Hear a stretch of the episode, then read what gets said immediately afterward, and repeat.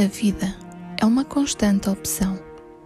Temos sempre diante de nós a possibilidade de escolher o caminho a seguir, porque o infinito amor de Deus criou-nos livres.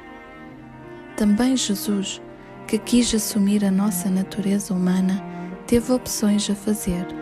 Também ele foi tentado a seguir o caminho fácil, renunciando aos planos do Pai. Também ele sentiu a fragilidade e travou uma luta contra a tentação do egoísmo, do poder, da autossuficiência.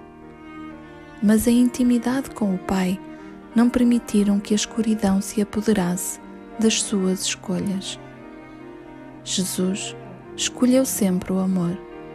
Ele veio dizer-nos que é possível vencer o pecado pelo amor. Pelo diálogo com Deus, através da oração, podemos escutar a Sua voz que nos impele sempre a escolher a vida plena, que só encontramos quando renunciamos ao egoísmo do pecado. Ele fala-nos sempre, basta abrirmos o coração para o escutar e confiar.